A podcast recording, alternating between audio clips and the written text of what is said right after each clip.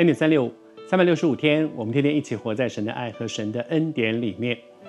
约西亚啊，每个人的一生，不管你活得多长多短，发生了多少事，生命有一天都会走到终站啊。但是面对这个生命的终站，到底我的一生有没有价值呢？约西亚是一个我非常羡慕的一个人，因为圣经里面对他的一生有这样的一段。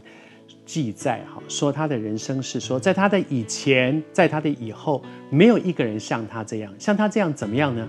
遵行神的话，像他这样尽心尽性尽力的归向耶和华。我真的好羡慕这样的一个人，就是不管他做的事情，从人来看有多伟大、多了不起。即便他可能只是一个，也许一般来讲，比如说他他可能只是一个，呃，一个公司很基层的一个工作人员，他可能甚至没有在外面工作，他是一个家庭主妇，甚至像我祖母，他是个目不识丁的人。可是怎么样呢？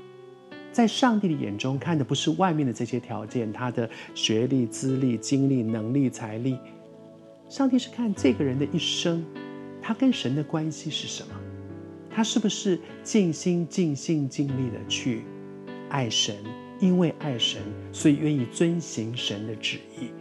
这是一个多么有价值的人生！而且圣经上说，在他以前，在他以后，没有一个人像他这样。我真是觉得这个人好值得羡慕。你我也有我的一生。对我自己来讲，年轻的时候有很多我自己的梦想。我想做，我想做节目主持人，我想得啊，我想能够得奖，我想我喜欢戏剧，我喜欢呃，希望将来有一天我能够拍电影等等这些。我我我想做编剧，想做导演，我有很多我想做的事情，有一些我后来做到了，也有一些可能我这一辈子就没有机会去做了。但是那些东西恐怕都不是我的价值。将来有一天我们都会站在基督台前。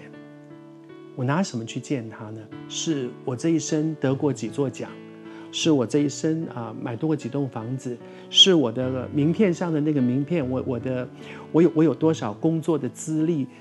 恐怕这些对神来讲，他并不那么在乎吧。神恐怕更在乎的是，在他眼中我是一个什么样的人。约西亚给我很多的一些冲击，他的人生其实是带来很大的一些改变。而他之后呢，神也很祝福他。后面的四个王有三个都是他的儿子，有一个是他的孙子。神很祝福他。当然，在他们这个家族当中，也有神给他们很多的机会。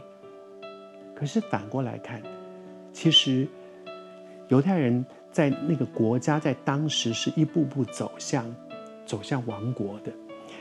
也就是说。从某一个角度上说，那怎么样呢？你那边带来一个复兴，后来还不是就就就就完蛋了？当然，每一个人的那个后来带来一些什么样的一些结果，其实有很多事情不是我们能够决定的，大环境决定的，也可能后来接他棒的人能够做成什么样，这些都不是他能够决定的事情，而他能够决定的是，在我的人生的这个段落里面，我所做的每一件事情，是不是在上帝眼中是有价值的？我也在我的人生当中有很多我的工作，我也在问我自己，不管这些工作将来会演变成怎么样，而我在这个位置上的时候，我所做的在上帝的眼中有没有价值？